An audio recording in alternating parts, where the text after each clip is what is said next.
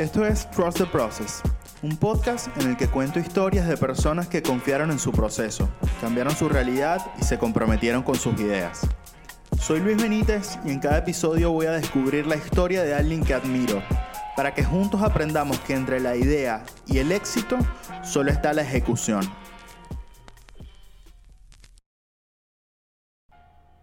Bien, episodio número uno del podcast, lo logré pude, pude superar mi propio perfeccionismo y quiero que sepan que si están escuchando esto, quiere decir que publiqué el piloto de mi podcast eh, y me decidí a publicar el resto de material que, que, tenía guardado. Hay un, par de, hay un par de episodios que ya están grabados y si estás escuchando esto quiere decir que en breve van a estar saliendo y que seguramente en mi cabeza ansiosa ya estoy haciendo planes de eh, cómo seguirlo o cómo escalar, una frase que, una palabra que uso mucho en mi trabajo, cómo escalar este podcast a cosas nuevas. Pero en fin, es como un pequeño triunfo y una batalla que le gané a mi perfeccionismo, así que me felicito, básicamente. Y gracias a las personas que escucharon, o a los que no escucharon también, pero bueno, gracias eh, por, por, haber, por, por ser parte de esto, por participar y escucharlo de, alguna manera y si me dieron feedback o me van a dar feedback después de escuchar esto, lo cual estaría buenísimo, aún mejor. Bien, ¿de qué voy a hablar hoy y qué quiero compartir con ustedes? Número uno, entendí después de revisar como todas mis notas y, un par de nada, notas en el celular, anotaciones en texto, los libros que tengo en mi, en mi biblioteca y en mi Kindle. Entendí como un hilo conductor de, cosas que hoy, en este momento de mi vida, me mueven. Y me mueve hoy vivir la mejor vida posible. Para eso busco, eh, trato de leer biografías, trato de leer libros que me saquen de, primero que me saquen de eh, mi adicción o pseudo adicción al trabajo. Todo el tiempo estar leyendo de estrategia digital, lo nuevo en marketing, el nuevo lenguaje de desarrollo que va a cambiar la nueva aplicación. Eso basta. No lo puedo hacer todo el día. Lo hago en la agencia, lo hago en mi trabajo y lo disfruto, pero también es súper dañino porque al final los humanos necesitamos conexión con lo real y no lo puedo perder. Y esto es un espacio para eso, para conectarme con lo real, para charlar con ideas un poco más bajadas a la tierra. Eh, y por eso también me obligo un poquito, salgo de mi zona de confort y me obligo a hacerlo, aunque no cumpla, entre comillas, con mis estándares de, calidad. Entonces, quiero hablar hoy de los hábitos. Porque para vivir la mejor vida posible, eh, tenemos que o tendríamos que eliminar hábitos malos y tener hábitos buenos. Porque nada, son esas pequeñas acciones que nos llevan a construir algo mejor o nos llevan a un camino mejor aunque la palabra hábitos quizás cuando, cuando la escucho siempre suelta, puede llegar a tener una connotación negativa, dependiendo de la persona que la escucha, obviamente, pero eh, podría entenderse como algo demasiado estricto, demasiado inflexible. Y hoy creo que vivimos en un momento del mundo en el que a nadie le gusta que le impongan qué es lo que tiene o qué es lo que debe hacer. Cada uno elige cómo vivir su vida y nadie es nadie para juzgar esas decisiones. Sin embargo, pienso y creo que todo, de nuevo, todos queremos vivir esa, mejor vida posible. Para cada quien será diferente. Y si no tienes idea de cómo sería tu día ideal o, tu vida ideal, está bueno soñar despierto un rato y, eh, no sé, prepararte una bebida que te gusta, alcohólica o no alcohólica, y sentarte a pensar, aún más poderoso si lo escribes, eh, en esa vida ideal que te gustaría vivir hoy, mañana, dentro de 20 años o, cuando quieras, tanto como quieras proyectarte.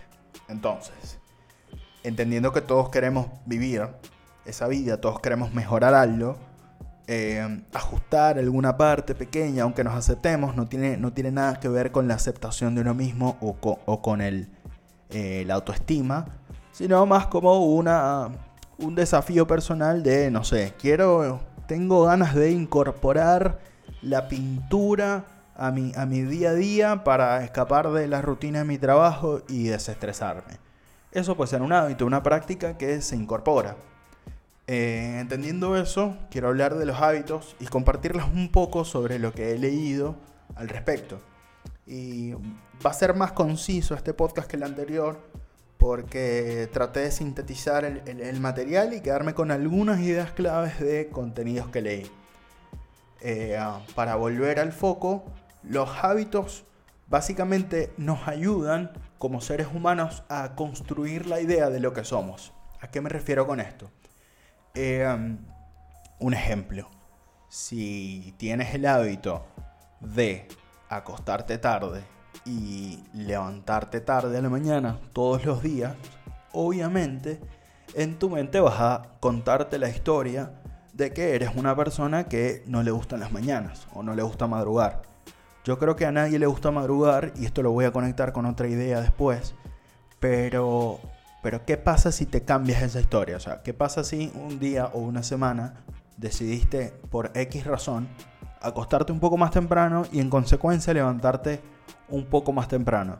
Y un poco no es una hora, quizás son 20 minutos, pero si esos 20 minutos los vas ajustando todos los días por un mes, al final te puedes levantar, no sé, 3 horas, 4 horas más temprano, las horas que quieras.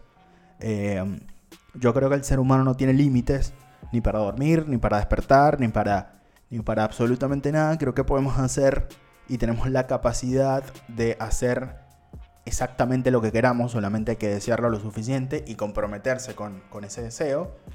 Pero los hábitos nos ayudan a construir esa idea. Eh, quizás volviendo a, una o, enchufándolo con, una tendencia que, está en la cultura, que es el amor propio, eh, la seguridad, el autoconocimiento, es ser consciente de los hábitos que hacemos día a día, nos ayuda a conocernos mejor y conocernos mejor, por un lado, obviamente va a promover el, amor propio y por otro lado nos va a hacer ver qué son esas cosas o esos aspectos de nuestra vida que queremos mejorar. Eh, y ahí era mi primera idea, o con eso cierro mi primera idea de que los hábitos eh, nos ayudan a construir nuestra propia idea de lo que somos como, como seres, como personas. En ese sentido, eh, el cerebro, nuestro cerebro, tiene un temita con los hábitos. Eh, nuestro, nuestro cerebro y nuestro sistema nervioso es bastante primitivo. Aunque hoy tengamos toda la información del mundo en la cercanía del celular, o un montón de información que podemos consumir eh, en formato de audio mientras caminamos por, no sé, mientras caminamos al trabajo todos los días. En realidad, eh, a mí me gusta pensar y decir que somos monitos. Somos muy, muy primitivos y predecibles. Eh, porque nuestro cerebro cumple la función muy básica y muy natural de mantenernos vivos. Nuestro cerebro promueve la flojera. Eh, levantarse temprano cuando hace frío es muy difícil. Pero no es difícil porque, porque sí, porque significa un desafío para el cuerpo, no. El tema está en el cerebro.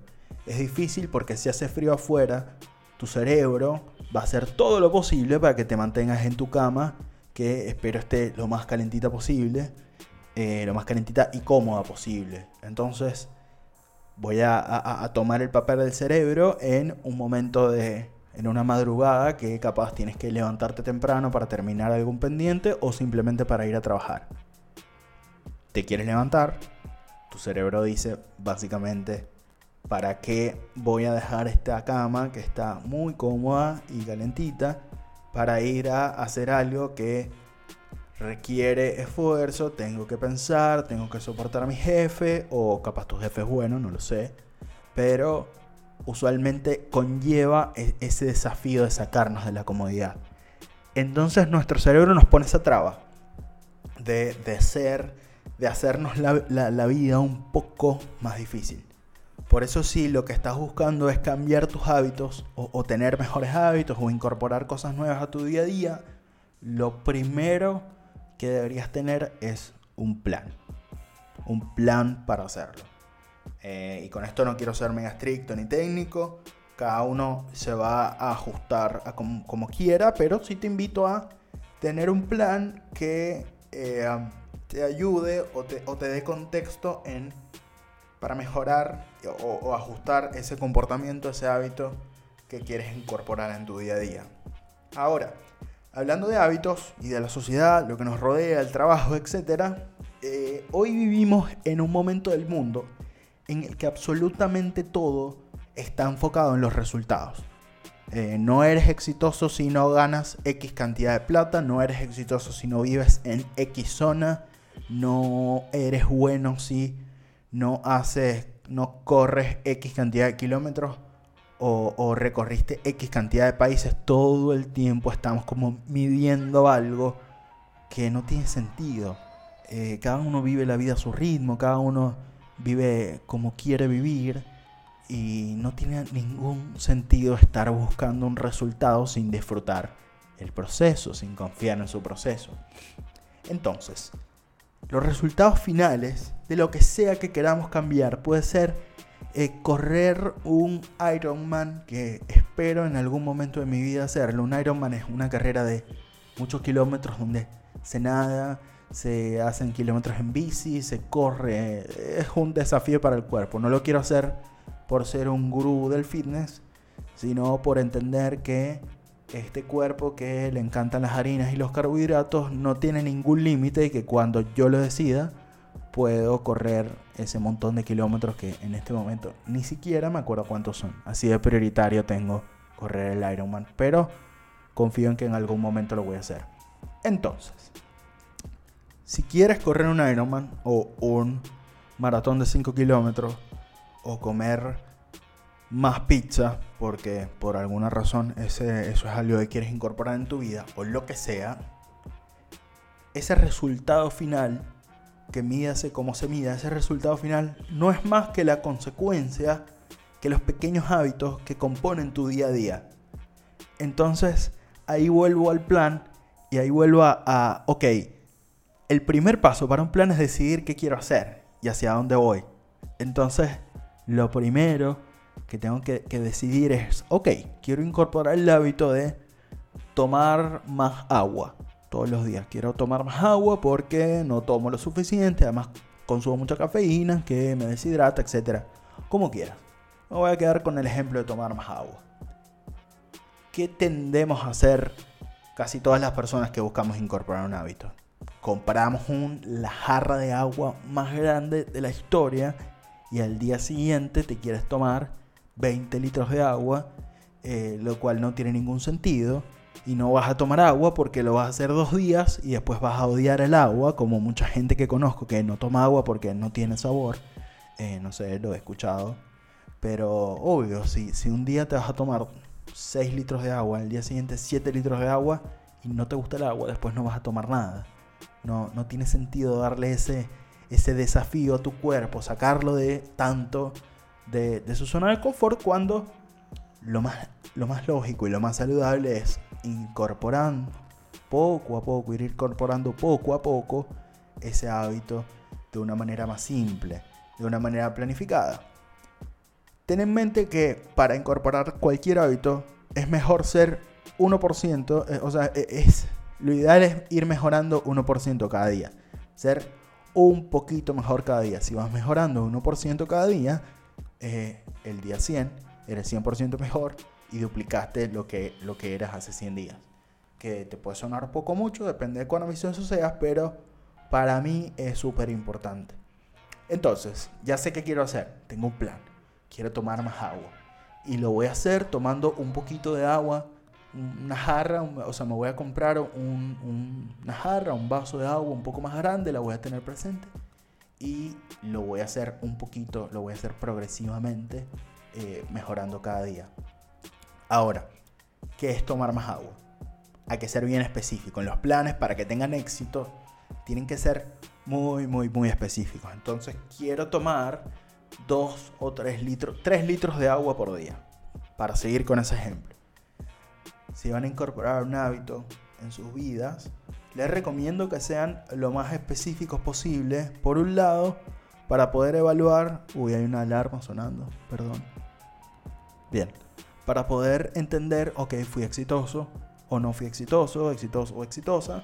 Eh, me salió bien, me salió mal, ¿qué tengo que cambiar? Eh, hay que ser específico y, tener alguna medida lógica que, con la que podamos entender el progreso de, ese hábito. Otra cosa que, pasa cuando uno quiere incorporar un hábito es que, nada, nos estresamos. Eh, no tomé agua porque el subte no pasó a tiempo y no llegué a casa, entonces llegué y estaba muy cansado o cansada y me quedé dormido no podemos controlar la frecuencia de los medios de transporte, sea un bus, el subte, el metro, como le digan en su país. Eso no se puede controlar. Hay un libro que es bastante viejo y repetitivo, pero que recomiendo leerlo si, tienen la paciencia suficiente. Eh, son los siete hábitos de las personas altamente efectivas o exitosas, ya no me acuerdo. Pero es el libro clásico de Covey del liderazgo y tuve un par de jefes que, que lo amaban. Pero si hay algo que aprendí de ese libro es eh, que solamente trato de preocuparme en la situación, en cualquier situación, vencer, incorporar un hábito o casi cualquier situación de la vida, trato de preocuparme por lo que puedo controlar. Y lo que yo puedo controlar, si quiero tomar más agua, es tener conmigo una jarrita de agua la mayor cantidad de tiempo posible para tenerlo presente.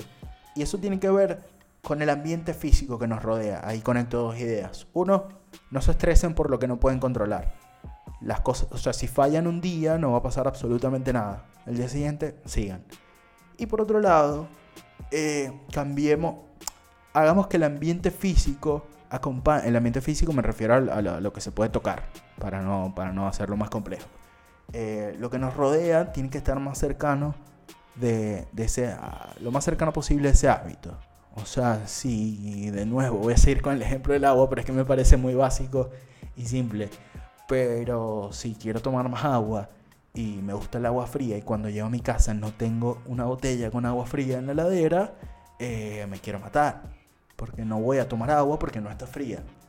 Así que no, no preparé mi ambiente físico y no está en consecuencia con mi meta, con el hábito que quiero incorporar.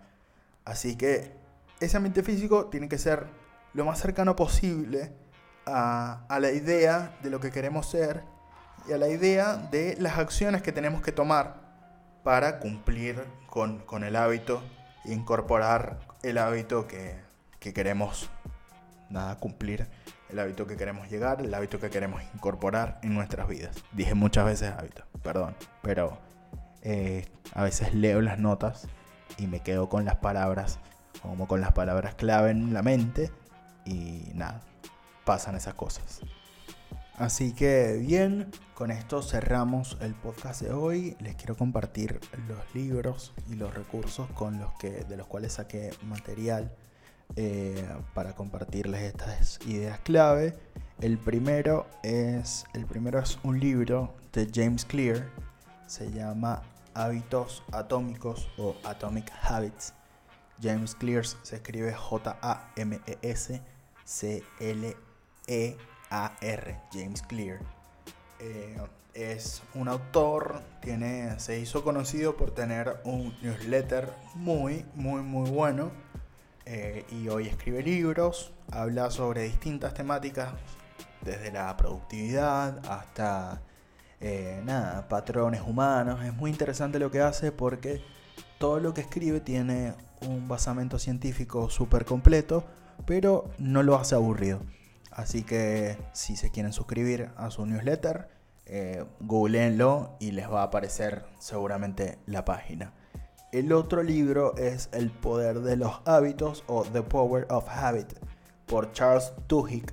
Charles se escribe Charles y Duhigg es D-U-H-I-G-G. Eh, este libro habla única y exclusivamente de los hábitos y cómo afectan o, cómo inciden en nuestras vidas y en nuestro día a día, tiene de nuevo una, un basamento científico muy interesante y es un libro que les recomiendo si les interesa el tema. Está muy bueno y muy fácil de leer. Si les aviso o les advierto que va en profundidad con, con este tema. Y finalmente, este ya lo había mencionado, pero es el libro de Stephen Covey, los siete hábitos de las personas altamente efectivas o altamente excelentes, no me acuerdo bien cómo es el título. Este libro es súper popular, tiene muchísimas ediciones. De hecho, creo que fue el primer libro que me regaló mi madre, si no me equivoco. Eh, nada, estaba creando gente altamente efectiva, criando, criando un genio. Eh, no sé si lo logro. Pero bueno, de Stephen Covey. Stephen Covey se escribe S-T-E-P-H-E-N. Covey es C-O-V corta E-Y.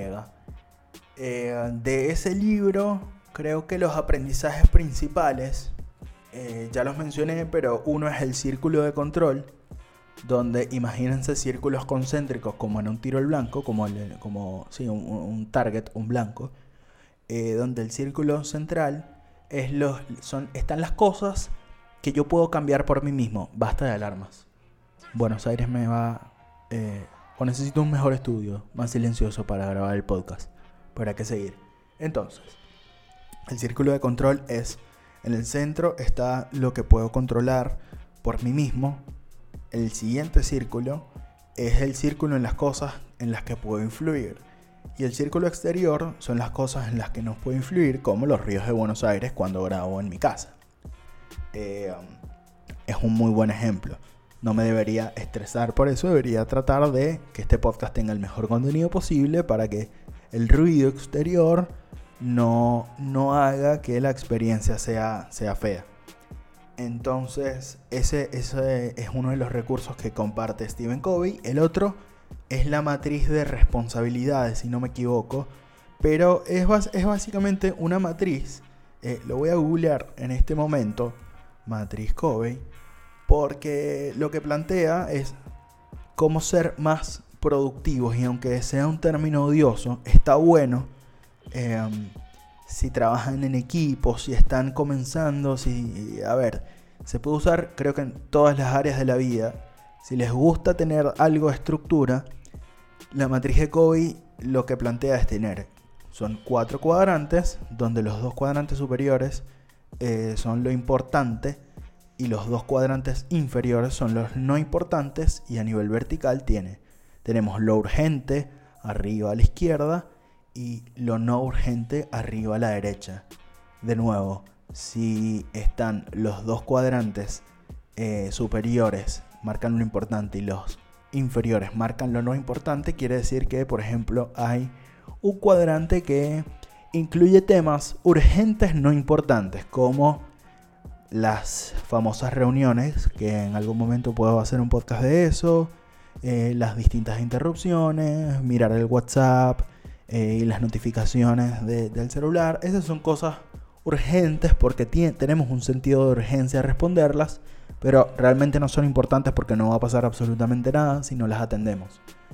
Eh, y dentro de los no importantes y no urgentes pueden estar, qué sé yo, eh, los detalles menos específicos, las, eh, tiene un término que son los ladrones del tiempo. Cada uno de nosotros tiene ladrones del tiempo.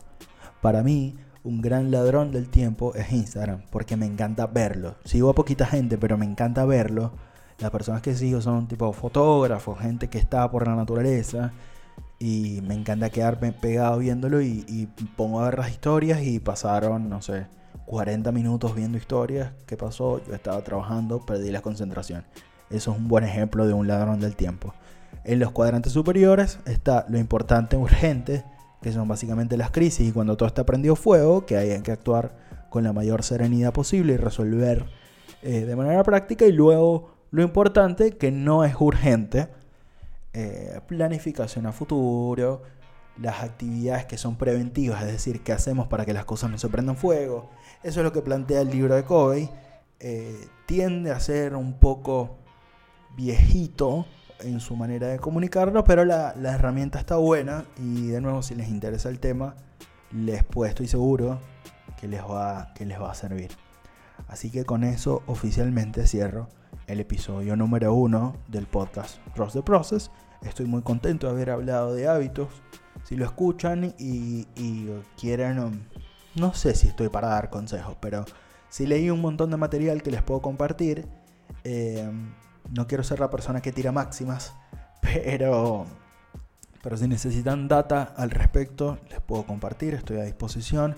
Si tienen feedback de Luis, el podcast es muy largo, es muy corto, eh, no se escucha bien, me perturban las alarmas en Buenos Aires o cualquier comentario que tengan, eh, mis canales de comunicación están abiertos. Pueden seguirme en Instagram o en Twitter como arroba es Luis Benítez, ES Luis Benítez con B larga y Z al final. Y dejarme sus comentarios, lo que piensan, sus pedidos para próximos episodios, que está bueno. Si quieren que los entreviste, porque tienen cosas interesantes para hablar, o si quieren que entreviste a alguien porque tiene algo interesante para decir asociado a este tema, como les conté al principio.